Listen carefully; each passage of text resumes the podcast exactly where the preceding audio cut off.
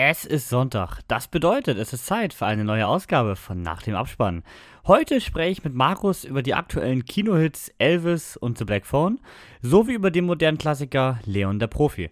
Abgerundet wird das Ganze selbstverständlich von der Hausaufgabe The Raven und der Zusatzaufgabe von Markus aus der letzten Woche. Was das ist, erfahrt ihr gleich wahrscheinlich wieder. Und damit viel Spaß mit Folge Nummer 36.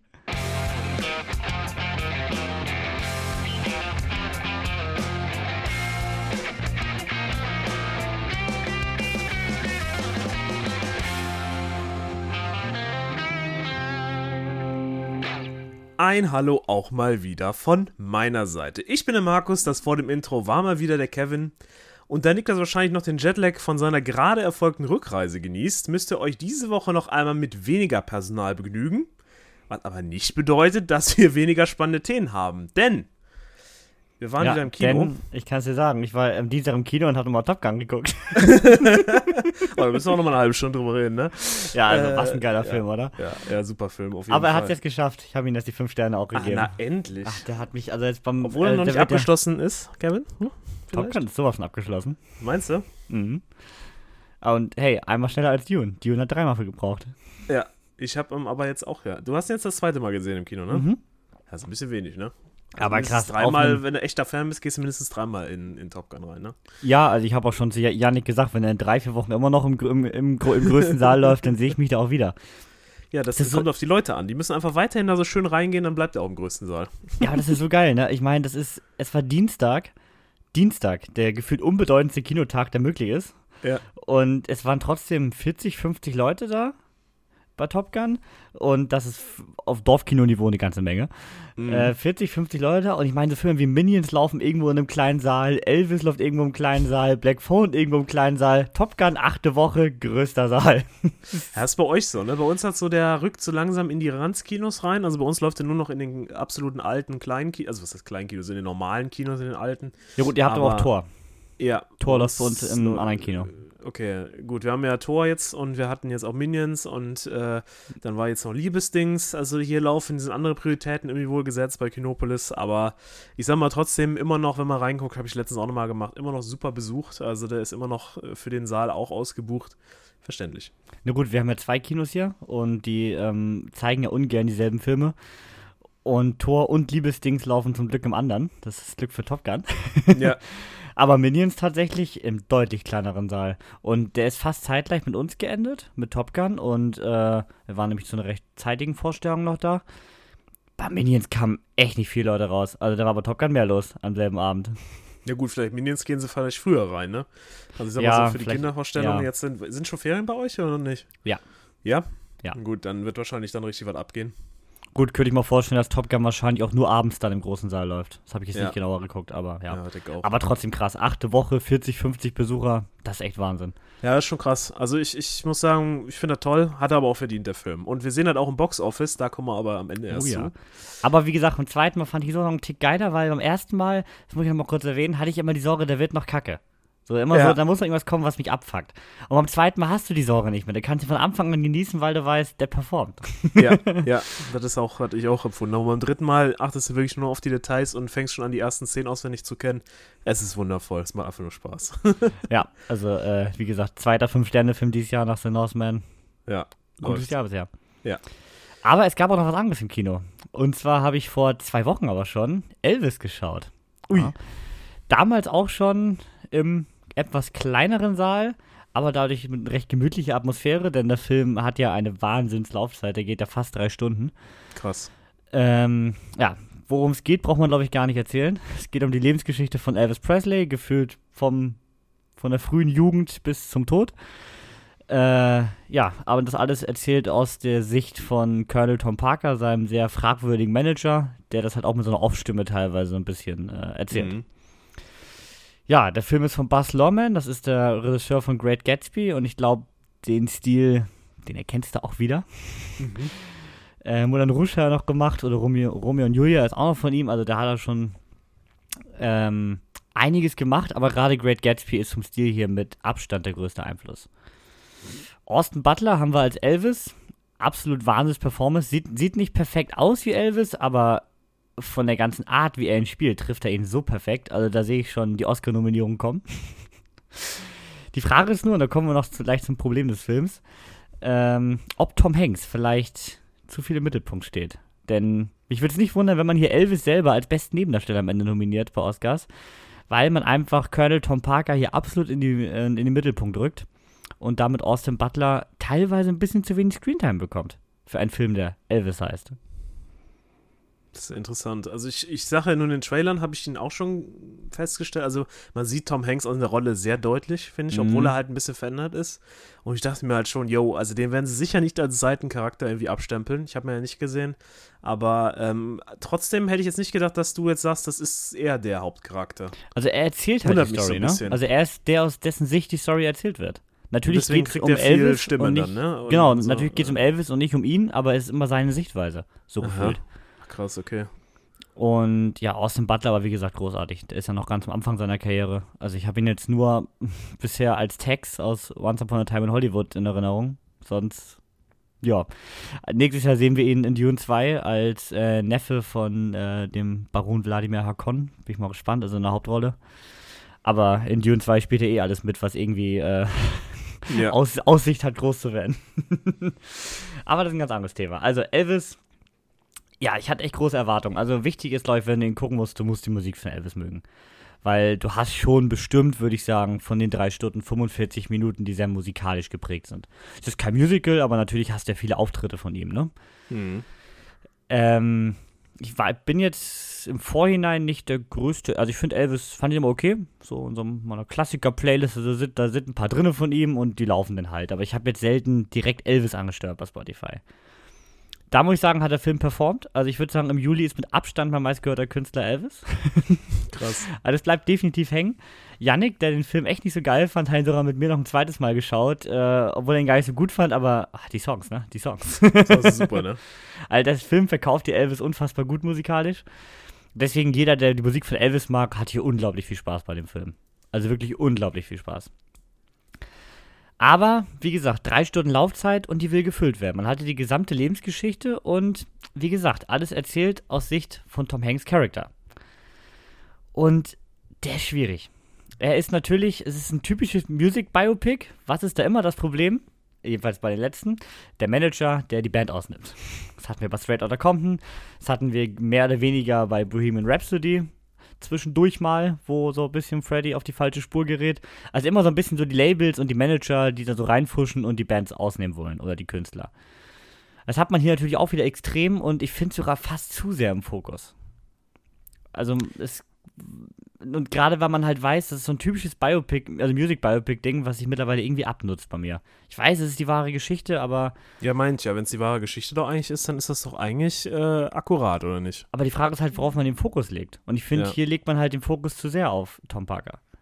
Ja, okay. Und das fand ich halt so ein bisschen schade. Aber wie gesagt, Austin Butler reißt es völlig raus. Tom Hanks habe ich alles gelesen, von Oscar Worthy bis Goldene Himbeere. Würde ich so ein bisschen mit Jared Leto und House of Gucci vergleichen. Er sieht halt sehr verändert aus und man muss diese Art von Charakter jetzt mögen. Also okay. Yannick, Yannick war nach dem Kinoteam Goldene Himbeere. Ich fand Tom Hanks rein schauspielerisch überraschend gut. Deswegen ist wirklich Geschmackssache. Also er spielt schon sehr ausgefallen. Okay. Aber gut, eine Meinung. Was wäre auch eine wahre Geschichte ohne Tom Hanks, ne? Das ja, das stimmt, das stimmt. Da ist er seine Paradekategorie hier. Das würde ich auch mal sagen.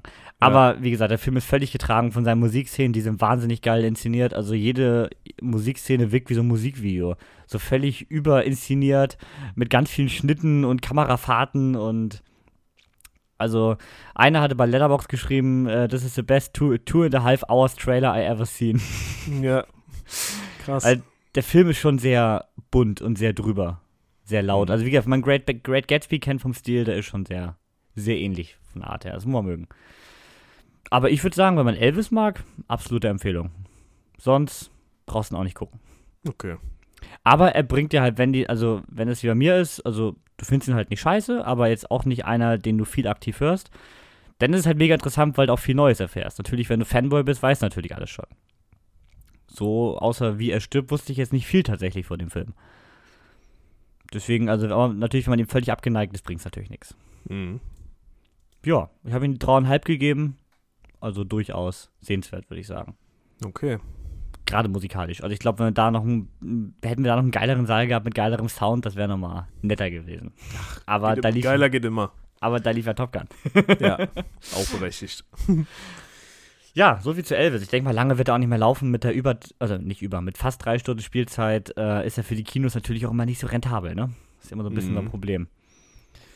Ja, und, und ich glaube, so mega Mainstream ist Elvis heutzutage jetzt bei dem jüngeren Publikum halt auch nicht mehr.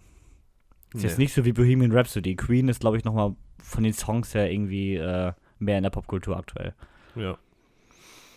Ja, kommen wir zu was ganz anderem. Ich war nämlich nochmal im Kino. Also ich war letzte Woche einfach viermal im Kino. Muss ja, ne? Man muss ja aufholen. genau, nach zwei Festivalwochenenden musste da ein bisschen was nachgeholt werden. Ja.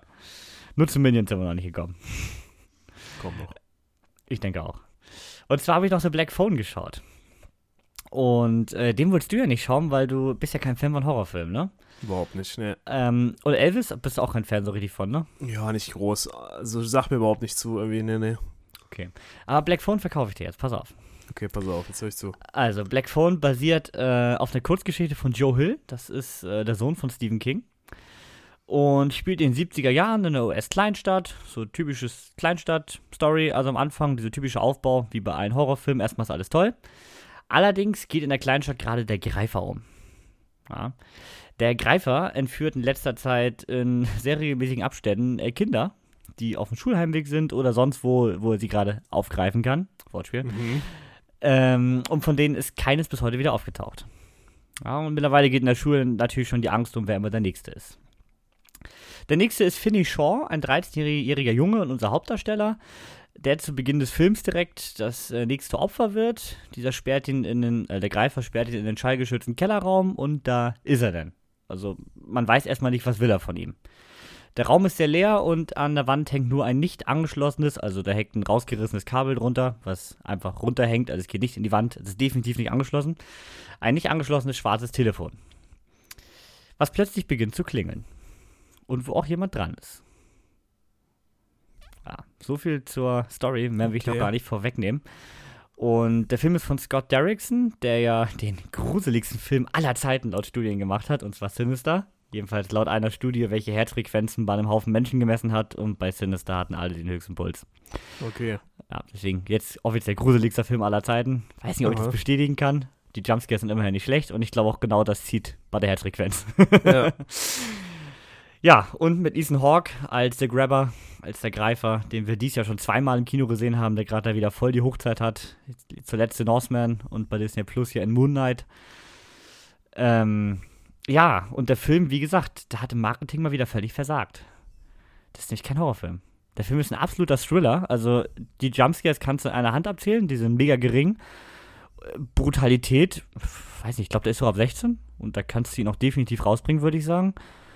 Und sonst spielt der Film halt größtenteils damit, also mit den beiden, mit Finney im Keller und äh, er, der immer zwischendurch mal reinkommt. Und du weißt halt immer nicht, was ist eigentlich los und was passiert hier so richtig. Also damit fand ich um Weiten mehr Thriller und das hat er auch wirklich gut gemacht. Man darf halt aber nur nicht mit Erwartung rangehen, man kriegt hier jetzt so einen Jumpscare-Mystery-Horrorfilm. Also natürlich ist der Film jetzt nicht 100 pro rational. Ich glaube, das ist bei Blumhaus-Filmen auch jetzt immer selten der Fall. ja. Aber trotzdem ist es halt deutlich mehr ein Thriller. Und ich glaube, du hättest Spaß mit dem. Okay. Gut, dann machen wir mal so, wenn er jetzt äh, den normalen Blu-ray-Release bekommt, dann schaue ich mir den auch mal an und Ja. äh, schau mal, ob ich das bestätigen kann, was du da sagst, weil so hört er sich jetzt wieder besser an. Also das ist halt so eine Äh, so ein typische Entführungsgeschichte. Der Junge will, Ja. da, will ausbrechen und das Mysteriöse ist halt, das Telefon klingelt immer wieder und äh, es hilft ihm, nennen wir das mal so. Okay. Ähm, aber ich habe ihm trotzdem nur drei Sterne gegeben. Aus dem Grund erstmal natürlich, dass man doch eher mit einer Horrorfilmerwartung reingeht und es ist dann ganz schwer, seine Erwartungen zu verändern. Wenn der Ja. Film dann nicht gruselig ist. Ich weiß, was du meinst, ja. Äh, das war ein bisschen schwierig und der Film, es ging mir alles so ein bisschen zu vorhersehbar. Also ich hatte nach der Hälfte das Gefühl, worauf Film hinausläuft und genauso ist es auch passiert. So irgendwie keine Ecken und Kanten und keine Wendung mehr. Also gefühlt ist das so sehr glatt in die Richtung gelaufen, die ich erwartet habe. Und das war dann so am Ende, ja. Also war, ja, war war gut, aber war jetzt nicht so der Banger. Mhm. Und dafür, dass er bei Letterbox bei 3,5 steht aktuell, hatte ich dann doch ein bisschen mehr erwartet. Ja. Ja, und Ethan Hawke, finde ich, wird irgendwie nicht so richtig charakterisiert. Er ist natürlich so ein bisschen mysteriös. Was will er, was ist er? Gerade weil er auch immer so eine Maske auf hat. so eine richtig hässliche, ja, ist das eine Ledermaske oder so? Kann ich gar nicht so genau sagen. Das ist eine richtig hässliche Maske. Aber so richtig Charakter kriegt er irgendwie nicht, dass man am Ende ihn nochmal zeigt, warum, also was ist er, warum tut er das so. Er bleibt halt sehr mysteriös und ich weiß nicht, ob man da noch ein bisschen was hätte aufklären können. So hat man am Ende nicht das Gefühl, man hat mehr erfahren. Okay. Ja, das waren so die Kritikpunkte, aber sonst mit drei Sternen ja trotzdem noch ein solider Film. Also Ja. hat mich jetzt nicht enttäuscht. Geht auch nicht allzu lang, ich glaube 100 Minuten oder so. Wir haben ihn im äh, sehr eleganten Saal gesehen, so Bücherregalen links und rechts und so, das ist immer sehr schön. Und, aber ausverkauft der Saal. Also, Der hat auch nur sechs Reihen, ja. aber der war komplett voll tatsächlich. Aha. Also Kino läuft im Moment ganz gut, muss man sagen. Ja. Aber deswegen erwartet keinen Horrorfilm, aber wenn ihr Bock habt auf so einen kleinen Thriller, dann macht er definitiv Spaß. Schön. Ja, Ja. ich werde mir auf jeden Fall mal geben, Kevin. Jetzt Ja. erzähl kein Mist hier, ne? Also, Nee, also ich glaube, wie gesagt, erwartet keinen Überfilm, einfach so ein netter Thriller. Äh, Ja. Hätte auch, ist halt Blumhouse Production. Blumhouse macht ja einen Horrorfilm nach dem anderen, da kommen ja gefühlt drei, drei bis fünf im Jahr raus. Ist ja ein Studio, was sich rein auf Horrorfilme spezialisiert hat und die haben alle so einen ähnlichen Stil. Es gibt so was Mhm. leicht Mysteriöses und das ist alles sehr ähnlich, finde ich. Und auch da fällt er so ein bisschen rein. So, Blumhouse ist ja so das Netflix für Horrorfilme gefühlt. Ballern sie nur alle ins Kino. ja. Ja, aber wie gesagt, diesmal nicht so Horror, aber das tut dem Film keinen Abbruch. Okay. Was definitiv kein Horror ist, sowohl von der Art des Films als auch von der Qualität des Films, ist Leon der Profi. Ja. Jetzt fragt ihr euch, was macht jetzt hier ein Film von 1994 so random drin? Da war ja gar nicht Hausaufgabe. Aber das kann euch jetzt der Marius erzählen. Ja, denn äh, schon seit letztem Jahr äh, gibt es ja das schöne, jeden einmal im Monat, äh, bei uns ist es jeder erste Dienstag im Monat, äh, von Studio Kanal, ähm, die da einmal die Klassiker, die sie bisher hatten, und das sind einige, ich hätte auch nicht gedacht, so viele die haben, äh, einmal schön nochmal auf die Leinwand bringen. Und äh, selbst wenn man sie schon kennt, ist es ja immer noch was anderes, so einen Film mal, auch der so was älter ist, mal nochmal auf große Leinwand im Kino zu sehen. Und ähm, ja, jetzt war diesen Monat war Leon der Profi dran. Und äh, war jetzt für mich dieses Jahr, glaube ich, die erste Vorstellung. Ich meine, die erste. Amelie haben wir geskippt und jetzt war mal Leon der Profi. Und ich habe den Film immer noch sehr gut in Erinnerung. Also, also was heißt gut in Erinnerung? Aber ich fand ihn sehr positiv, hatte ich. Aber ich wusste nicht, dass es so gut war. Also ich habe danach ihn wirklich jetzt nochmal richtig erlebt und muss auch nochmal sagen, das ist wirklich absoluter, absoluter, absoluter Klassiker, absolute Empfehlung. Aber erstmal für die, die ihn noch nicht kennen, mal kurz zur Story. Und zwar geht es um, äh, um Leon. Leon ist der Profikiller in New York und äh, ja, ist eigentlich relativ gut in seinem Handwerk. Ähm, und er lebt da sein Single-Dasein und hat eine Wohnung ohne Bilder, ohne alles und äh, mit seiner Pflanze, da kommt er gut klar und äh, das reicht ihm auch, ne? Er reicht ihm auch, die zu pflegen und stellt sie auf, den- auf den Balkon immer. Also es ist ganz, eigentlich scheint mit sich zufrieden zu sein.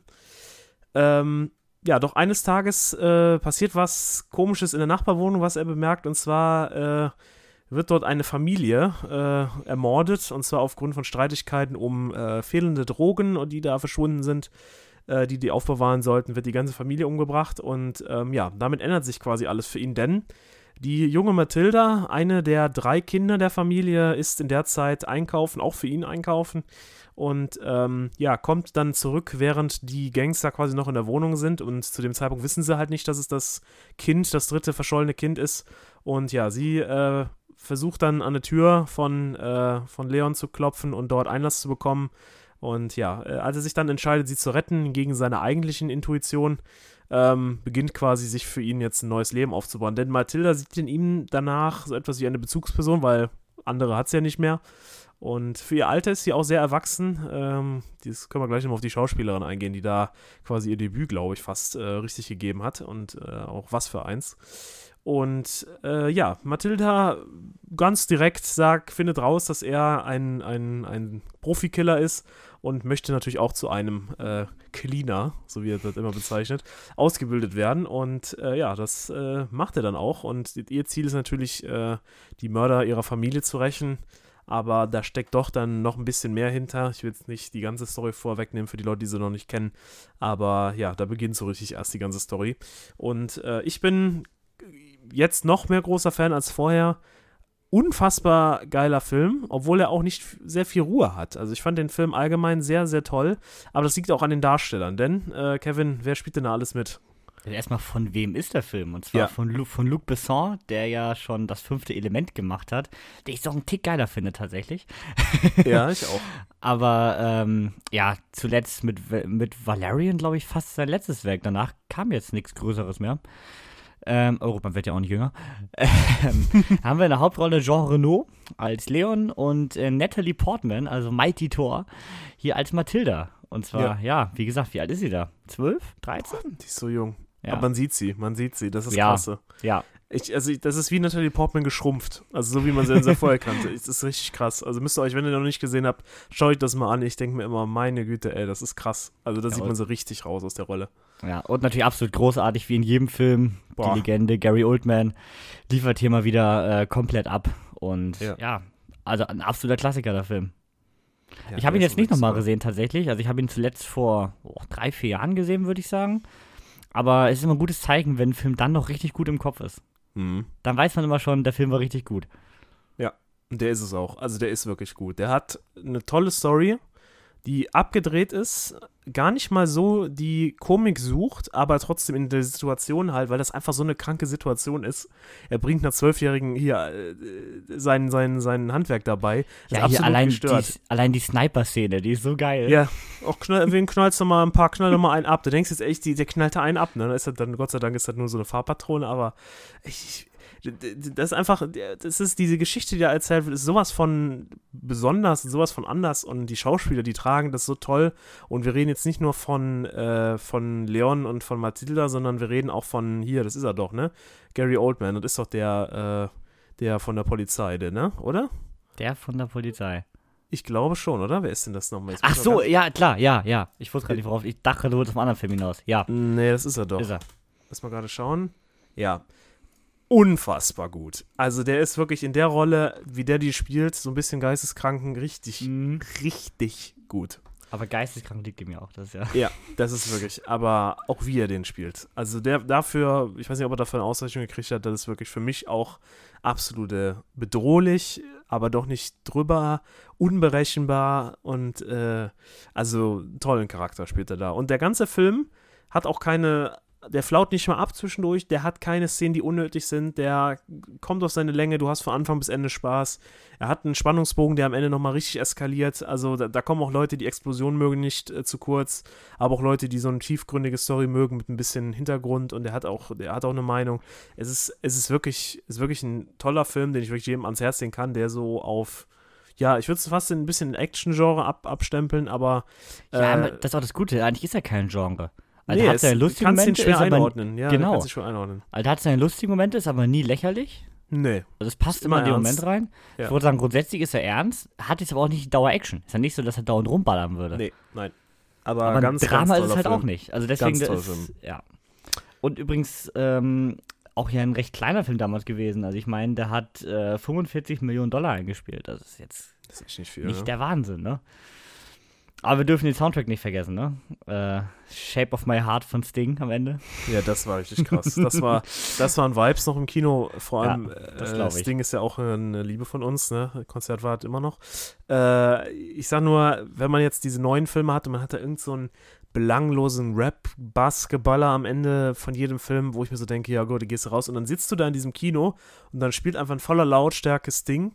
Ich sag dir euch, da krieg ich Gänsehaut, ne? Und das ist halt nicht nur, ich denke mal, das geht euch vielleicht auch so, weil das ist einfach mal so ein Song zu hören, der einfach in der Zeit noch neu war, aber jetzt heutzutage ein absoluter Klassiker ist, wirklich, also ich bin da rausgegangen und habe mir gedacht, den musst du fast, ich habe überlegt, klar, war es für mich jetzt nicht einer meiner absoluten Lieblingsfilme, es ist ein richtig, richtig guter Film, aber nicht absolut perfekt, deswegen habe ich ihm viereinhalb gegeben, aber es ist für mich eine Wertung, die mit ganz, ganz oben gehört und da gehört auch hin. Toller Film, wenn ihr ihn nochmal einigermaßen gut in Erinnerung habt, schaut ihn euch nochmal an, äh, macht es nur noch besser, wirklich. Ja, Super. ich, ich habe ihm auch vier gegeben. Ähm, Ja. Also muss man, muss man eigentlich gesehen haben. Ja. Ähm, deswegen bin ich mal auf deine Meinung gespannt. Weißt du, wer eigentlich statt Jean Renault eigentlich die Hauptrolle des Leon spielen sollte? Ja, jetzt bin ich gespannt. Robert De Niro. Nee, hör auf. Und, und in meinen Gedanken ist es eigentlich überraschend gut. Ah, Ich weiß Besser nicht. kann man nie sagen, weil Jean Renault war super. Aber in meinen Gedanken sehe ich da so einen jüngeren Robert De Niro äh, durchaus. Ja, schon. Hm? Jüngeren auf jeden Fall. Da hat er auch Rollen, die da passen, aber jetzt sehe ich mittlerweile so als Mafia-Boss. Also für mich ist das irgendwie so ein, so ein klassischer, äh, der, hat der, der hat einfach die Vibes von Irish, hat er doch mit Irishman, ne? Hat er doch mitgespielt, ne? Ja, Irishman, der Pate, also seine Mafia. Ja, der ist doch überall, der ist doch Mafia, ja. ist er doch dabei. Und, und ja. Äh, ich, ich finde deswegen, finde ich ihn so nicht ganz passend, weil der, der, der äh, Luc Besson oder der, nee, wie heißt, nee, nicht Luc Besson, was laber ich denn jetzt hier? Der Jean, Jean Renault, genau, der Jean Renault ist ja auch, ähm, so, er ist ja auch Italiener und er, sein Auftraggeber, Profikiller, ist ja auch Italiener und ich glaube, an dem Punkt hätte ich mir dann gedacht, nee, wer ist denn jetzt der Auftraggeber und wenn nicht, aber äh, nee, ich finde den, den Cast von ihm, also hätten sie besser nicht wählen können, wirklich. Nee, ich meine, äh, Natalie Portman, die war, ich habe gerade mal geschaut, elf und halb zu dem Zeitpunkt. Boah. Und dann so eine Rolle. Also als sie gecastet wurde. So. Also es gibt ja Kinderrollen und es gibt ja Kinderrollen. Ne? Manchmal machen die halt auch schon gut, wo ich mir denke, ja, das ist nicht schlecht, aber das ist wirklich, das ist wie eine große Schauspielerin. Also heftig. Auch die Screentime, ja. die sie hat, einfach. Das ist ja kein Nebencharakter. Nein. Das ist ja fast der Hauptcharakter. Definitiv. Die ist, die ist fast, ich würde sogar sagen, definitiv der Hauptcharakter neben ihm. So, und das ist halt äh, für die, für die, für die Zeit und für das Alter Respekt. Ja. ja. Ist, da hat man schon gesehen, da wird was Großes draus. Ja. Auf jeden Fall. Was kommt denn bei euch noch so oder war es das mit der studio Da kommt so jetzt? viel noch. Ich, wir haben jedes, jeden Film, der jetzt kommt, haben wir gebucht. Jeden. Also der geht durch bis in Dezember haben wir schon rein. Die, Klapper, die Schlapperschlange kommt ah, noch. Geil, ja. Ähm, dann kommt noch, lass mal gerade, warte mal, ich, ich gucke mal ganz kurz nach im Kinopolis. Ja. Währenddessen ähm, kann, ich schon, kann ich schon was anderes verkünden. Und zwar ja. im nächsten Hausaufgabenvoting seht ihr dann äh, die fabelhafte, fabelhafte Welt der Amelie, denn sowas kann Markus nicht skippen, ja. ja. Ein viereinhalb Sterne Film. Also der ist, äh, der ist so der, der ist so gut, ja. Der ja. kommt ins nächste Hausaufgabenvoting und ihr votet dafür alle, also gefälligst okay. mal alle für, ja. ja okay, also. okay. ich habe es gerade offen. Also Tiger and Dragon kommt noch als nächstes jetzt erstmal 29.07. 19.07. Okay, Ende. Dann okay. kommt äh, was haben wir denn hier noch? Ja, ziemlich viele Ankündigungen hier. Dann kommt Highlander. Ah, ich, oh, krass. Den, genau. Dann kommt äh, Reservoir Dogs. Oh, mega. Ja, mega. Den, auf jeden Fall freue ich mich auch richtig drauf, wo ich ihn gut kenne. Äh, dann kommt äh, Klapperschlange. Auch mega. Ja, habe ich auch noch nicht gesehen. Ach krass, ja, denn noch ja. geiler. Ja, mega. Und dann kommt African Queen, äh, ist der letzte Film. Schwarz, mir nichts, echt Schwarz-Weiß, meine ich? Ich meine, der ist uh. schwarz-weiß. Der ist aus 1951. Ähm, absoluter, auch ein absoluter Klassiker. Ähm, die Reihe heißt Best of Cinema, falls ihr auch nochmal gucken wollt. Best of mhm. Cinema von Studio Kanal. Äh, African Queen, ja, der, der sieht sehr interessant aus. Ähm, Niklas und ich geben uns den auf jeden Fall. Ah, mit Humphrey Bogart. Ja. Also ich, ich habe hab gedacht, ich kenne den nicht, wir gucken uns den an, der kommt im Kino, so was muss man ausnutzen. Ja. Und äh, ja, ich habe ich hab Bock, ich berichte auf jeden Fall. Ich habe ja tatsächlich auch, wo wir gerade eben von ihm gesprochen haben, das fünfte Element im Kino geschaut letztes Jahr, als der 25-jährige Jubiläum. Mhm. Auch so um den Dreh, auf jeden Fall auch vom Studio einmal, ich liefere nochmal. Und auch geil im Kino. Also ich finde das mit den Klassikern eine geile Sache. Ja, Wäre das bei euch gut angenommen? Ähm, ja, also ich, ich hatte Ach, erst gedacht, das, das, das wird nichts, aber mhm. der läuft in so einem medium großen Saal, also so einem mittleren Saal und äh, der ist schon relativ voll. Also vor der Veranstaltung, wir hatten ja jetzt, wir haben ja jetzt das bis Dezember gebucht, also natürlich noch nichts, aber so dann ein paar Tage vorher wurde der noch richtig, richtig, richtig voll. Ach, also schlecht. ich würde sagen, so ein, so ein Sneak-Level war das bei uns so richtig. Weil bei uns also, lief das immer nicht so krass. Also der Pate ja. war, war, also da waren 20 Leute. Nee, 25 Und das war der fucking Pate. Also nee, vielleicht 30 am ersten und 20 am zweiten, aber mehr auch definitiv nicht. Nee, das war deutlich mehr. Das war bei uns war, sag ich mal, die Hälfte vom Saal war gefüllt. Ach, krass, okay. Mhm. Also das, die, ich glaube, mit den Klassikern wurde es ein bisschen wieder eingeschlafen, weil das einfach, es hat nicht performt, tatsächlich. Mhm. Schade drum. Ja, schade, weil es ist wirklich toll. Also ich liebe das, wirklich. Ja, und auch für alle ja cool. Also wir können Sachen im Kino erleben, wo wir nie die Chance zu hatten. Ja. Und andere Leute, also gerade Blues Brothers lief ja hier auch nochmal und der war gerade vorbei, als wir im Kino waren. Und da kamen halt so viele, so um die 50 raus, die den wahrscheinlich alle in der Jugend im Kino gesehen haben und mhm. jetzt nochmal erleben konnten. Also so oder so hast du halt Spaß damit, ne? Ja, ja. Also. Nee, ist eine tolle Sache. Ja, finde ich tatsächlich auch. Ja. So. Ja, Leon, der Profi. Kommen wir zur Hausaufgabe, oder? Mhm. Die haben nämlich beide eben gerade direkt vom Podcast geschaut, tatsächlich. Also so frisch noch nie. Ich bin gerade ja. eben von The Raven aufgestanden und äh, sitze jetzt hier und äh, mir ist das alles noch sehr parat. Ich tatsächlich auch. Szene. Also ich ja. war eine halbe Stunde vor dir fertig, aber das ist nicht viel länger. Nee, nee. The Raven, ja, bei The Raven geht es um die fiktiven letzten Tage von ähm, dem Poet Edgar Allan Poe im Jahr 1849 in Baltimore. Und in dem Film geht es um einen Serienmörder, welcher seine Morde eins zu eins so begeht, wie äh, sie in Poes Kurzgeschichten beschrieben sind. Und da Poe jetzt nun der Einzige ist, der natürlich alle seine Geschichten sehr gut kennt und damit dem Täter eventuell was voraushaben könnte und seinen nächsten Schritt vorausahnen könnte, ist auch der Einzige, der ihn stoppen könnte und wird somit in die Polizeiarbeit mit eingebunden und so versucht man, in dem klassischen Katz-und-Maus-Spiel einen Serienmörder zu fangen. Mhm. So ist jetzt nichts Neues, finde ich. Äh, also ich finde, die Story, sowas in die Richtung kennt man öfters. Ein Serienmörder, ja. der immer wieder Morde begeht, um Hinweise da lässt. Also das war jetzt nichts Neues, aber äh, trotzdem interessant, vor allem auch wegen den Darsteller, ne? Und auch irgendwie in kreativer Form. Also ich meine, Sieben ja. hat ja auch mit den sieben Todsünden, hier hat man es nach seinen Büchern, was auch ja. alles übrigens echte Kursgeschichten von Edgar Allan Poe sind, die da aufgegriffen werden. Und ja, er wird hier gespielt von John Cusack. Und ähm, dann haben wir noch Luke Evans als Detective Fields, der mir fast noch besser gefallen hat. Ja. ja. Und ja, also es gibt ja nicht wenig Filme, die Referenzen auf Edgar Allan Poe haben, der so gefühlt der Mensch ist, kommen wir eigentlich sogar gleich noch bei der Zusatzaufgabe. Super Überleitung dazu gleich. Der so der Mensch ist, der ja eigentlich die Kurzgeschichten gefühlt, ja, nicht erfunden hat, aber wirklich so massentauglich gemacht hat. Und ja, immer sehr düstere Sachen geschrieben hat. Also sehr düster. Sehr viel Gewalt, sehr viel Tod. Und ja, so einer der größten Poeten aller Zeiten. Und um den herum hat man sich jetzt mal hier mal eine fiktive letzte Woche seines Lebens ausgedacht. Mhm, kann man sagen, ja. Und ich muss sagen, ich finde ja diese Zeit immer super interessant. So dieses, diese viktorianische Zeit, es muss ja auch nicht immer London sein. mhm. Aber diese Zeit finde ich ja immer super geil. Also, äh, da kann man mir eigentlich auch jeden Schund vorsetzen. Ich mag das. Ich fand sogar Van Helsing super. Also, ich kann mich mit dieser Zeit super anfreunden, deswegen ja, hatte ich schon mal super viel Spaß. Cool. Ich Und ich cool. fand die Story super interessant. Ja, das fand ich auch gut gemacht. Also, ich fand, das war so ein Mix aus äh, brutal aber mhm. auch nicht zu viel. Beängstigend, aber auch nicht zu viel. Es war so richtig, das hat einem nicht so, manchmal ist es auch so, da cutten die alles weg, aber hier war ja. auch teilweise so diese, ich denke mal, diese, diese Schwingszene, du weißt, was ich meine. Äh, da waren ja auch äh, Sachen dabei, wo ich mir dachte, ja gut, da halten sie jetzt auch mal drauf oder zumindest äh, machen sie da ein paar Effekte rein. Aber ähm, nee, schöner Mix und hat die Story, finde ich, super ergänzt. Hat gepasst. Ja, also die Schwingszene hatte schon echt Saw-Vibes. Das war. Ja, das war echt hart. Also, das äh, hätte ich auch nicht gedacht. Die machen jetzt, die lassen jetzt schwingen und dann zeigen sie es nicht, aber ja. nö, rechts, links, rechts, links durch. Ne? Ja, ja, also, aber du brauchst es auch für den Film. Also, hättest du da ja. die Kills nicht gezeigt, hätte es, glaube ich, nicht so gewirkt. Nee. Aber auch von John Cusack super gespielt. Fand mhm. ich, fand ich echt gut. Bin nur kein großer so Fan seine, von ihm. Nee, ich eigentlich auch nämlich nicht. Da hat er aber seine Ups und Downs. Er hat seine Momente. Auch Zimmer 1408 ist eigentlich ein überraschend guter Horrorfilm mit ihm. Der hat echt Spaß gemacht. Also er hatte seine Filme und dann hat er seine Totalausfälle teilweise. Aber hier mochte ich ihn. Ja. Er passt doch optisch recht gut. Also, er passt äh, optisch da recht rein. Ähm, ja. Hat auch die Rolle ganz gut gespielt, aber ich mag ja. ihn einfach nicht. Also ich glaube, hättest du mir den durch einen anderen entsetzt, dann, keine Ahnung, ich will jetzt gar nicht so, so böse sein, aber ich, ich ja, also ich mag den ihn als Schauspieler jetzt von, von der Art und Weise her nicht so, aber er hat es ganz gut gespielt, würde ich mal sagen.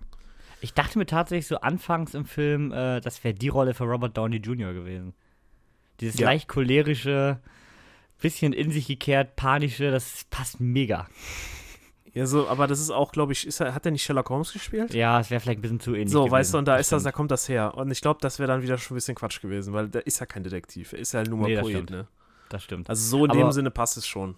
Aber vom ganzen Stil her fiel das wieder in deine 2000er Vibes, muss ich sagen. Ja, doch. Also ist von 2012, meine ich. Ach, da bin ich jetzt nicht vorbereitet. Ähm, mhm. 2012, ja. Also gerade noch so rausgefallen, aber auch wieder so ein Film, der irgendwie nur in dieser Zeit hätte gedreht werden können. Ja. Ja, aber war ja als Geheimtipp in der Hausaufgabe von äh, Madame Movie vorgeschlagen und ich muss sagen, den hat er bestanden, den Test. Auf jeden Fall. Also als ich 2,6 bei Letterbox gesehen habe, dachte ich schon so, äh? aber nö. Also hätte ich so wahrscheinlich nie entdeckt, hätte mich auch von der Story erstmal so nicht abgeholt. Aber äh, lohnt sich, schaut rein. Ja. Was natürlich alle gemacht haben, weil war die Hausaufgabe. Ja, natürlich. Wäre dann auch nicht, also ist ja klar. Auf jeden Fall. Ja, habe ich auch nichts mehr, zu, nichts mehr hinzuzufügen, oder du? Nö, noch? ich auch nicht. Ja. Da haben wir noch Markus Zuhr sogar von letzter Woche. Ja. In der letzten Woche, falls ihr euch erinnert, lang ist es her, ging es ja um Wally.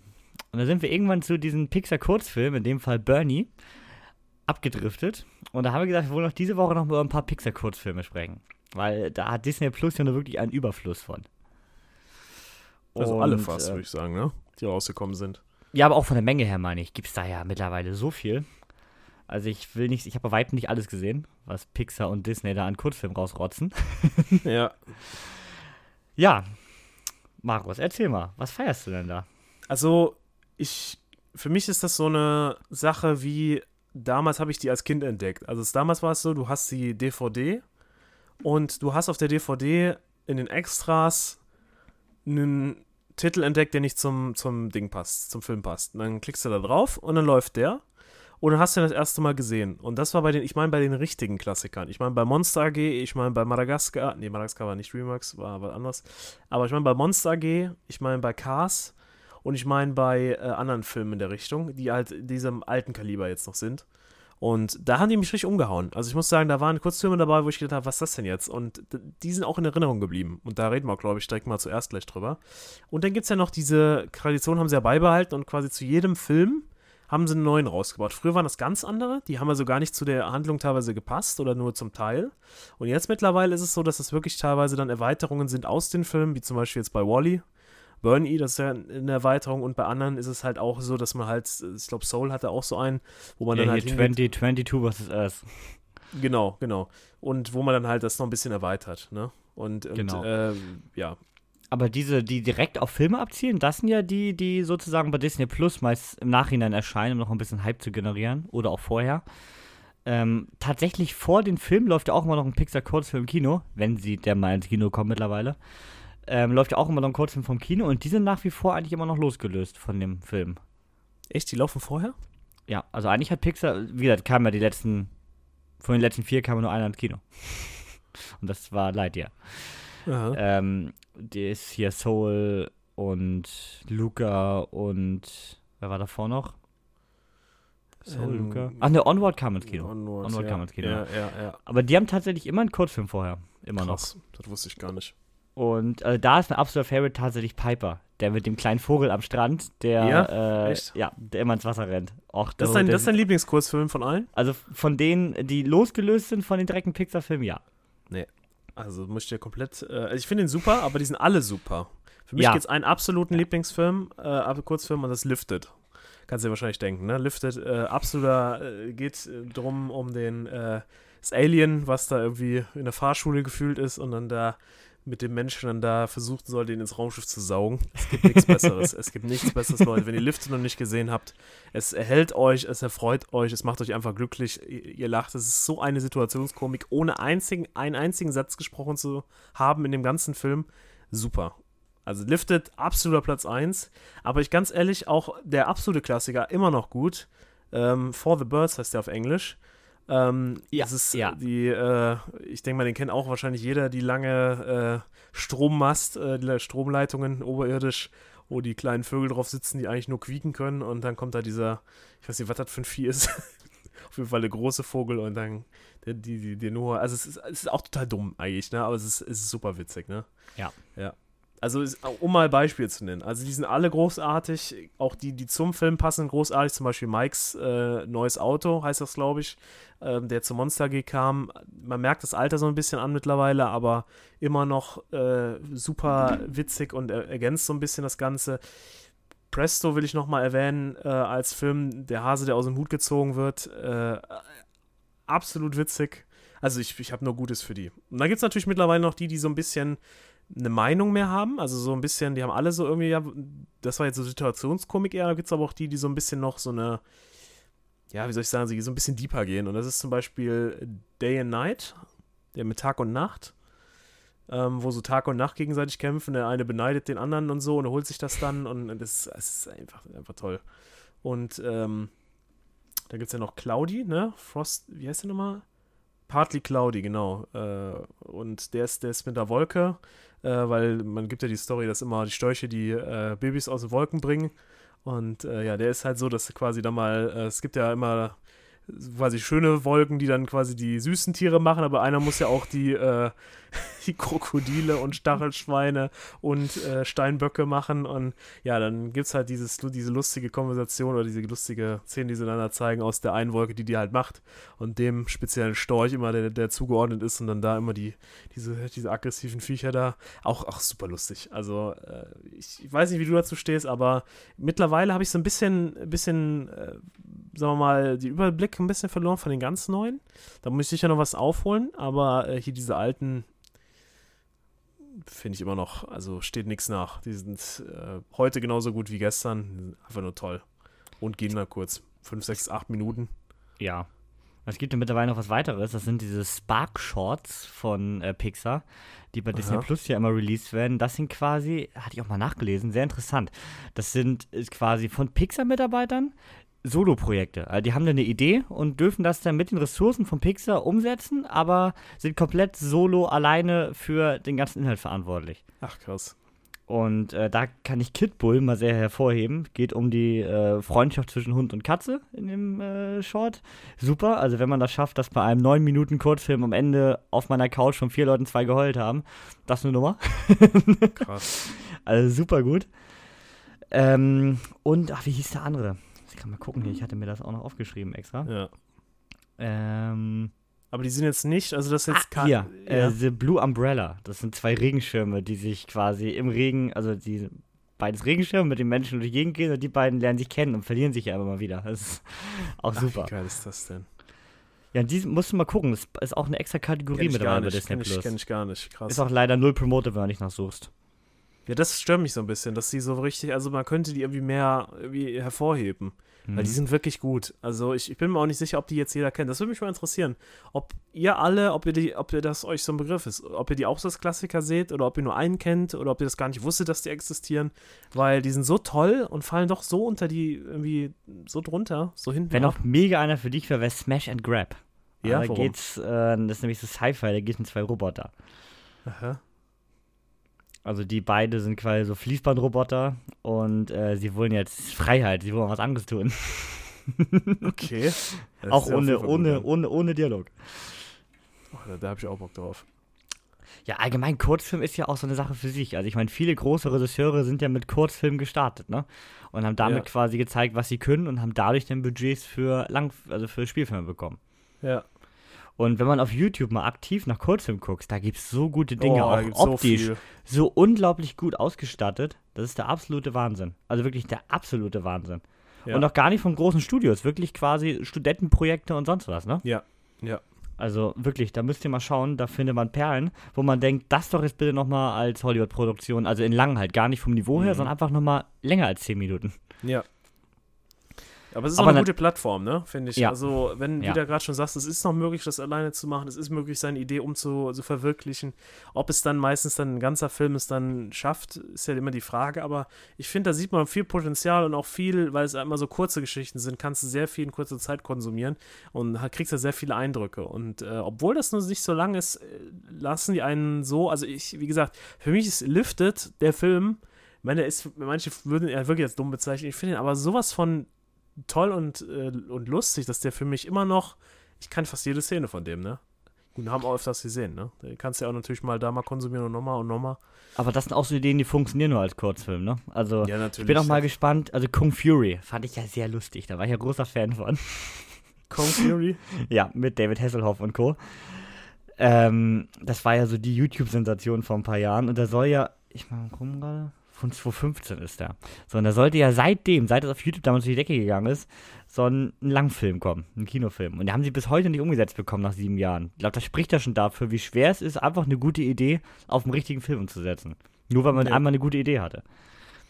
Und also für mich tatsächlich, außer bis von Disney, der beste, obwohl mittlerweile ist es Disney, der beste Kurzfilm, der irgendwie so ein bisschen Fanmade ist, ist von Sean Boo, äh, der Darth Maul Fanfilm. Ja, der ist echt krass. Absolut stark gemacht. Gut, mittlerweile ist Sean Boo ja auch äh, recht groß geworden. Hat er jetzt auch zuletzt diese Netflix-Serie mit äh, Julian Bam zusammen gemacht. Also auch der hat das als Sprungbrett tatsächlich nutzen können. Und der ist so gut gemacht. Also richtig geil gespielt. Sieht richtig gut aus. Und hat auch eine deutsche Geschichte. tatsächlich. Also ich sage ja, es geht. Also man kann, man hat da Potenzial, man kann damit starten und warum nicht? Also äh, man muss halt nur sehen. Und meistens ist es so, ich kenne die Dinge oder ich, ich sag mal, ich habe nicht dieses Bedürfnis, mich durch alle Neuerscheinungen zu wühlen. Ich schaue mir dann das an, was da drin steht und was da beliebt ist. Klar kann Genau. man das machen und findet man sicher was. Aber ähm, ist auch nicht mein, mein großes Hobby. Ich werde jetzt hier nicht alle Kurzfilme der Welt gucken, aber die Aber paar, die bringen, also wenn du die alle bei Letterbox loggst, dann kannst du sagen, du hast ganz viele Filme dieses Jahr gesehen. Ja, auf jeden Fall. Äh, aber Weil trotz- es gibt jeden Mist-Kurzfilm, der auf YouTube rumfliegt. Also wenn er nur zwei Minuten geht und 20 Klicks hat, du findest ihn bei Letterbox. Ach krass. Immer. Es ist der Wahnsinn. Also, ich kann euch mal zwei kleine empfehlen von YouTube, vielleicht mal so als Anschmecker. Und zwar, wenn ihr einfach eine Story haben wollt, die optisch aber nichts hergibt, dann Paradox. Super gut.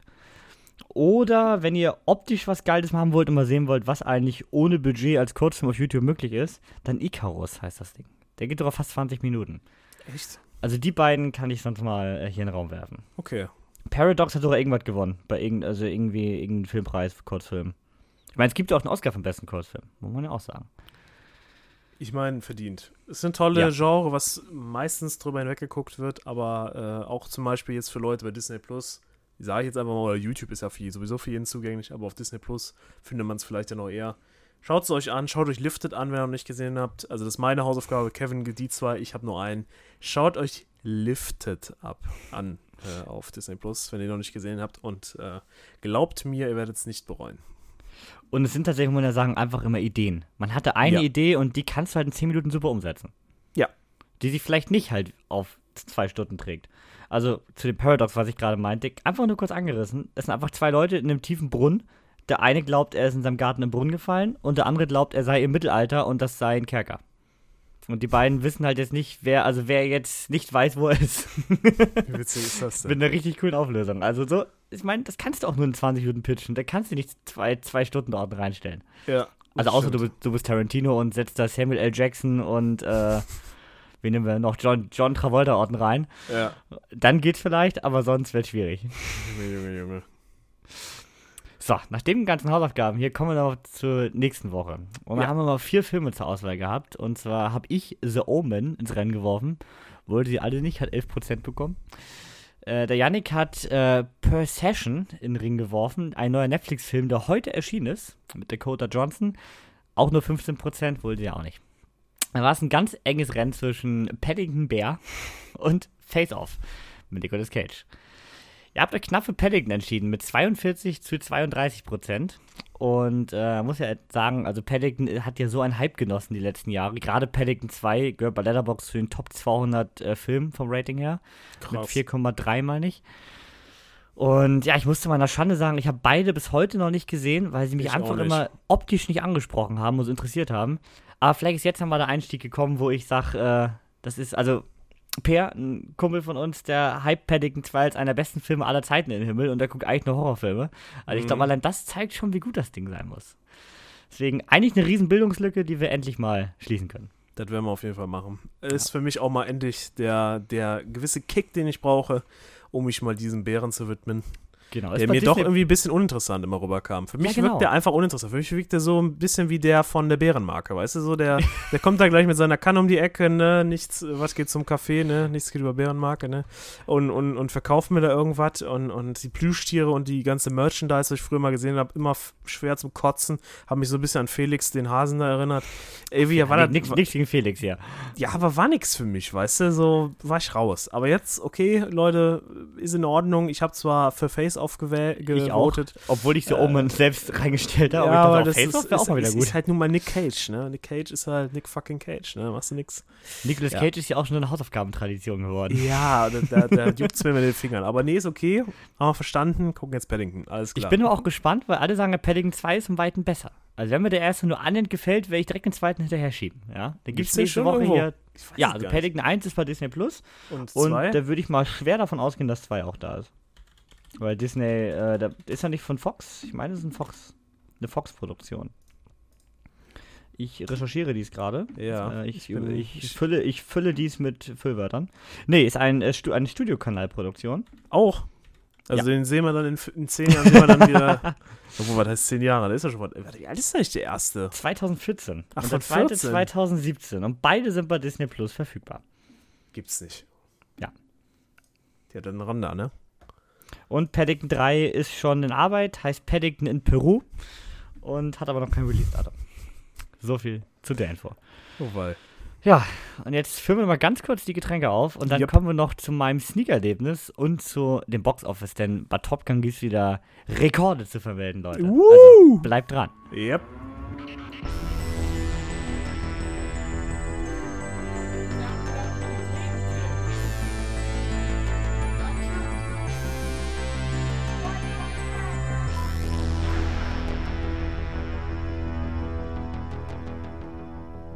Und damit ein herzliches Willkommen zurück hier bei den Sneaker-Erlebnissen bei Nach dem Abspann.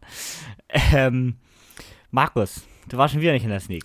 Ja, ich Was weiß. ist denn da los? Ja, wir, wir, wir straucheln im Moment ein bisschen. Liegt aber vielleicht daran, dass der Niklas nicht am Start ist und dann ist es halt nicht dasselbe und man hat ja auch andere Verpflichtungen und ja. Aber versprochen, ab nächster Woche, ich hatte auch gar keinen Bock auf Monsieur Claude, muss ich sagen. Ab nächster Woche, ich wusste, dass das kommt. Ab nächster Woche sind wir wieder am Start und äh, ja, dann wird wieder berichtet, keine Sorge. Aber Kevin, Ja, dann, du warst dann berichte ich dir jetzt, warum du nicht in der Sneak warst. Okay. Und zwar habe ich Monsieur Claude und sein großes Fest gesehen. Oder so ähnlich. Ähm, jedenfalls der dritte Teil der Monsieur Claude-Reihe. Und ja, Claude steht nun vor seinem 40. Hochzeitstag und seine vier Töchter wollen deshalb eine riesige Überraschungsparty schmeißen und dadurch werden auch alle Eltern ihrer vier Ehemänner eingeladen, die ja nun mal aus allen Ecken der Welt irgendwie kommen. Und so hat man wieder einen hochrassistischen Multikulti-Film, der absolut nicht witzig ist, einen Stern von mir bekommen hat. Oh wei. Boah, Schlimm? Also ganz ehrlich. Also, ich habe den ersten mal im Fernsehen nebenbei gesehen, der aber jetzt nicht so aktiv und da waren vielleicht noch mal ein, zwei Schmunzler dabei. Den habe ich jetzt nicht als absolut scheiße im Kopf. Zweiten habe ich nie gesehen. Den dritten musste ich jetzt nur sehr aktiv im Kino sehen. Bin auch nicht vorher gegangen, habe ihn tatsächlich bis zu Ende ertragen. Geht aber auch nur 90 Minuten, dann schafft man das. Ja. Ähm, und der Film, der ist ja rassistisch bis Meppen, ne? Also jeder Gag, der in diesem Film existiert, ist ja rein rassistisch. Boah. Also je, jeder Gag geht auf irgendwie, also halt auf diese vier, du hast ja die Afrikaner, die da am Start sind, den Chinesen und sonst was, die alle gegenseitig sich gegen quasi dissen die ganze Zeit mit irgendwelchen Vorurteilen und Ja. Es ist einfach nicht witzig. Das ist völlig aus der Zeit gefallen und da will ich auch gar nicht jetzt den Moralfinger heben, das ist ja nicht mal das Problem des Films, sondern das sind einfach so dumme, platte Gags, also und ich mag dummen Humor, so ist das nicht, aber bei der Geschichte, bei die Geschichte der Menschheit hatte ich um weit mehr Lacher. Ja. Ja, genau dieser Blick, Marius, genau der ist es. Toll. Das hört sich ja super Und an. mit- Das wäre nichts für mit, mich. Chris, und mit Christian Clavier äh, habe ich eh Riesenprobleme, denn beim Mord in Saint-Tropez mit dem halben Stern bin ich schon früher gegangen. Also ich mag diesen Menschen einfach nicht. Also der ist ja Claude. Nee, ist wirklich nicht mein Humor, dieser Slapstick-Humor und dann halt hier noch mit diesem, mit dieser, also durchgehend rassistisch, der Film, was echt schon Fremdschämen ist teilweise. Also mit irgendwelchen Dingen, die du vielleicht mal, die in den 80ern vielleicht normalerweise, aber die du eigentlich gar nicht mehr bringen kannst. Und ich weiß nicht, ich finde es auch nicht lustig. Also ich, wenn du den ersten und zweiten lustig findest, dann magst du den auch, da ändert sich nichts dran. Aber es ist einfach nicht, gar nicht mein Film. Also null. Im Saal hatten einige gut gelacht, also der kam jetzt nicht schlecht an, glaube ich. Mhm. Aber bin ich absolut nicht die Zielgruppe. Und ich hatte eher äh, Wut im Bauch anstatt Spaß. Tja. ja, Ich, ich weiß, Also- dass der wäre nichts für mich gewesen. Ich wusste, der kommt, 100%, weil das war genau die Woche, das war genau der Start dafür, der war auf Platz 1 bei uns. Und der kam auch, ähm, ich habe nochmal nachgeguckt, der lief auch und äh, ja. Ich äh, habe jetzt nochmal geskippt äh, und äh, ich, ich g- mag die einfach nicht. Ich mag aber diese französischen Komödien, mag ich Ja. nicht. Und ich mag auch die mir Reihe ganz schwer nicht, ganz schwer. Und gibt es Ausnahmen, die ich okay finde, aber bin froh, dass ich es nicht, äh, ja, nicht mitgenommen habe. Bei uns stand tatsächlich auf Platz 1 in der Sneak-Prognose meine Stunden mit Leo, mit Emma Thompson. Äh, aber die Story, die, ich glaube, da hätte ich wieder sehr viel Fremdscham gefühlt. Da geht es um eine 50-Jährige, die äh, noch nie im Leben einen guten Orgasmus hatte. Und sich Nee. jetzt, so einen, sich jetzt so einen Sexarbeiter ranholt und laut dem Trailer ist der ganze Film halt so eine, so eine Sexkomödie da, weil Boah, sie, will nee, endlich mal ihren ersten guten, sie will endlich mal ihren ersten guten Orgasmus haben. Ja, das gibt's doch nicht. Also da dachte ich auch so, der wäre es jetzt auch nicht gewesen. Vielleicht hätte er mich ja völlig überrascht. Wahrscheinlich ein deutscher Film, ne? oder? Nee, äh, britisch. Ah. Ja, mit, wie gesagt, mit Emma Thompson in der Hauptrolle. Ach so. Aber also soll wohl auch gut gespielt sein. Also es kommt da ganz gut weg, aber das ist das einzige Poetier, was ich von dem recht regelmäßig höre. Mhm. Ja, also brauche ich jetzt, äh, hätte ich jetzt vom, Lachen- vom Trailer her nicht gebraucht. Wie gesagt, manchmal überraschen Filme ja auch. Oder sind wie Black Phone völlig anderer Trailer als der Film. Ja. Aber da, da war mir sogar ein bisschen Claude fast noch lieber. Und wie hat ein Stern, gar nicht mein Fall. Wer die ersten beiden mag, der hat hier Spaß, alle anderen schauen lieber weg. Besser ist es. Ja. So. Wo man nicht wegschauen sollte, ist bei Markus äh, Box Office äh, Review, was er, was Ja. er mittlerweile hier völlig, völlig äh, Ab eingenommen hat. Ab absurdum, wie sagt man so schön, ne? Ab absurdum. Das würde ich auch mal sagen. Ja, man übertreibt mal ein bisschen, aber ich meine, Zahlen sind, regieren die Welt, Geld regiert die Welt und äh, man muss ja auch wissen, wie läuft denn der ganze Käse, ne? Ähm, und äh, ja, wir haben, ich habe die Tabelle mal weitergeführt zu letzter Woche und vergleiche das jetzt mal so ein bisschen und äh, wir fangen mal an mit dem ältesten Film bisher in der Liste, fliegt jetzt heute raus. Wir reden von Sonic the Hedgehog 2. Ähm, Produktionskosten waren 90 Millionen, hat letzte Woche in der 15. Woche 401 gehabt, davor schon 401 in der 14. und jetzt immer noch 401. Der fliegt jetzt raus. Ähm, da tut sich nichts mehr, aber weiterhin ein Riesenerfolg. Gefolgt von unserem persönlichen Erfolg bisher des Jahres, Top Gun Maverick. Produktionskosten immer noch 170 Millionen, ist jetzt von letzte Woche 1,13 Milliarden, muss man in Milliarden wieder sagen, auf 1,19 Milliarden. Also ähm, nochmal ein ziemlicher Anstieg. Ich gucke mal gerade im Vergleich zu davor der Woche. In der sechsten Woche, das war die davor, hatte er 1, 1 Milliarde 024. Und da hatte er quasi ja, ja, fast 100 Millionen nochmal gemacht. Jetzt hat er nur noch 60 Millionen gemacht. Das heißt 40 Millionen weniger. Das heißt, wenn man mal so ausrechnet, ist er in zwei Wochen einigermaßen platt. Aber wir schauen mal, wie es weitergeht. Immer noch steigend, immer noch gut, immer noch Aber Top Gun Maverick. Ich habe ich hab im Intro ja Rekorde versprochen. ja, Und zwar hat Top Gun den nächsten geholt. Und zwar ist es jetzt Paramounts Film mit dem höchsten Einspielergebnis am US-Box Office, also Domestic. krass. Und Das ist hat damit ähm, Titanic getoppt, Domestic. Was soll ich mir vorstellen, ne? Krass. Gut, Top Gun ist natürlich gerade in den USA, America Faria, nochmal eine ganz andere Nummer. Ja, Aber ja, Domestic hat er jetzt, wie gesagt, den ersten Run von Titanic geschlagen. das ist echt krass. Ja, kommen wir zum nächsten Film. Äh, das ist Jurassic World Dominion oder 3. Äh, Produktionskosten mehr als Top Gun Maverick, 185 Millionen. Stand äh, in der fünften Woche letzte Woche bei 837 Millionen, ist jetzt bei 879 Millionen. Wir merken, hier geht es deutlich bergab. Ähm, auch davor hatte der nämlich noch äh, 761 Millionen, also die, die Steigung ist jetzt wirklich am, an der Kurve, ist er oben angekommen. Vielleicht schafft er noch die 900 Millionen, gucken wir mal, wird knapp. Die, aber die Milliarde auf gar Aber die keinen Fall. Milliarde auf gar keinen Fall. Gut, Ja. aber trotzdem, wenn man sich die Produktionskosten anschaut, ein Erfolg. Genauso ein Erfolg ist er nicht. Und zwar ist es Lightyear. Lightyear muss ein Flop sein. 200 Millionen, noch teurer Produktionskosten. Hatte in der dritten Woche 161, dann jetzt letzte Woche 194 und steht jetzt in dieser Woche, fünfte Woche, bei 206 Millionen.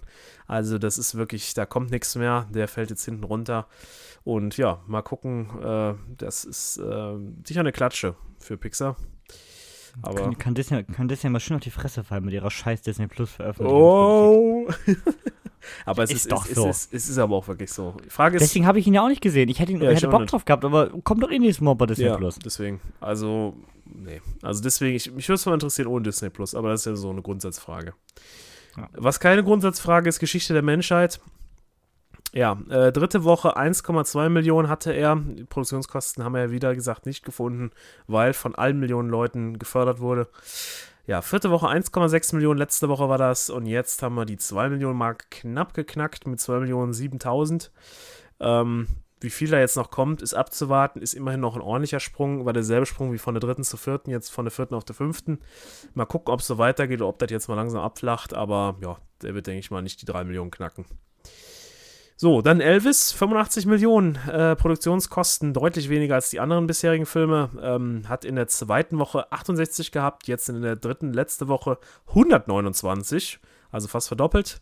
Und jetzt in der vierten Woche steht er bei 161, nicht mehr ganz äh, verdoppelt, aber ja, eigentlich überhaupt nicht verdoppelt, aber ist immer noch äh, steigend. Gucken wir mal, ähm, aber trotzdem, ich denke mal, jetzt nicht der Knallerfilm, aber auch nicht ein kompletter Versager.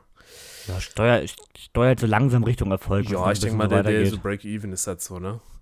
Genau. Dann haben wir Minions äh, als zweitaktuellsten Film, Produktionskosten hier nur 80 Millionen. In der ersten Woche hatte er, in der Öffnungswoche hatte er 4,1. Jetzt in der zweiten Woche, letzte Woche 258 Millionen. Und in der dritten Woche jetzt äh, hatte er 426 Millionen und es geht weiter. Schauen wir mal, wo der noch hinfliegt. Ähm, deutlich, deutlicher Erfolg, aber war ja abzusehen mit den Minions immer drin. Geht ja immer ich mein, weiter. schon Light, schon Lightyear verdoppelt, ne? Ist krass einfach. Also da geht richtig noch was. Schauen wir mal nächste Woche rein. Ist ja erst die dritte Woche, da geht auf jeden Fall noch was. So, und jetzt kommen wir zum aktuellsten Film. Letzte Woche auch schon direkt besprochen. Thor, Love and Thunder. Letzte Woche hatten wir nur das Startwochenende. Ähm, er hatte Produktionskosten jetzt die absolute Spitze von allen Filmen, die wir aktuell haben. 250 Millionen hat er gekostet. 50 nicht 215, 250 Millionen gekostet. Hatte am Eröffnungswochenende Opening ähm, 148 Millionen oder 144, sagen wir mal 144 Millionen. Ähm, und rein USA, ne? Rein USA, rein genau. USA. 148 habe ich hier für die ganze Woche. Und jetzt äh, in der zweiten Woche hat er 380 Millionen. Ist natürlich für einen Marvel-Film jetzt eigentlich nichts Ungewöhnliches. Das darf Aber man nicht 380 vergleichen. 80 jetzt, 380 ist weltweit. Weltweit, ne? ja, ja, genau. Ja. Das ist jetzt weltweit. Ja. Genau. Und ähm, wir schauen mal, wie es weitergeht. Aber um das so ein bisschen mal einzuordnen, haben wir uns noch mal ein paar andere MCU-Filme angeguckt. Und zwar, jetzt gehen wir mal rein von dem Opening, also von dem Domestic Opening, das heißt rein in den USA ähm, hat, äh, wir vergleichen es mal am Anfang mit, ähm, ja, machen wir mal mit dem Vorgänger, äh, Ragnarök. 122 Millionen hatte der ähm, und Love and Thunder jetzt 144, also sagen wir mal, ist ein bisschen besser gestartet, aber ich denke mal, durch das steigerte, also ich denke mal, immer mehr Leute schauen sich das an, ist das eigentlich noch relativ im Verhältnis. Ähm, und die Kinopreise sind auch gefühlt schon wieder gestiegen seitdem. Also ich, ich sag mal so, ich glaube, das ist noch, also ist klar ein Erfolg, aber es ist nichts Bahnbrechendes würde ich sagen, gleichsetzen. So, und Doctor Strange, ähm, um das mal ins Verhältnis zu setzen, hatte 187 Millionen, hatte 40 Millionen mehr. Ist doch schon ein bisschen besser gegangen, ganz am Anfang. Und ähm, um das jetzt nochmal richtig mal zu erden, Spider-Man äh, No Way Home hatte 260 Millionen, hat er 120 Millionen mehr nochmal, fast das Doppelte. Und da sieht man einfach auch, dass dieser Film auch niemals Richtung Spider-Man laufen wird. Den braucht man gar nicht vergleichen. Der steht sowas von für sich. Ähm, ja, also krank einfach nur. Und äh, ja, aber so schauen wir mal an, wie es weitergeht. Ich denke mal, ist auf jeden Fall kein Flop. Da, die 380, die sind jetzt nur der Anfang. Da wird nächste Woche nochmal, ich denke mal, 600 wird da stehen. Ja, und dann gucken wir mal, wie es weitergeht. Ja, ja, so viel dazu. Das war Box Office mal wieder. Und das war doch schon im Podcast schon wieder. Ja, auch.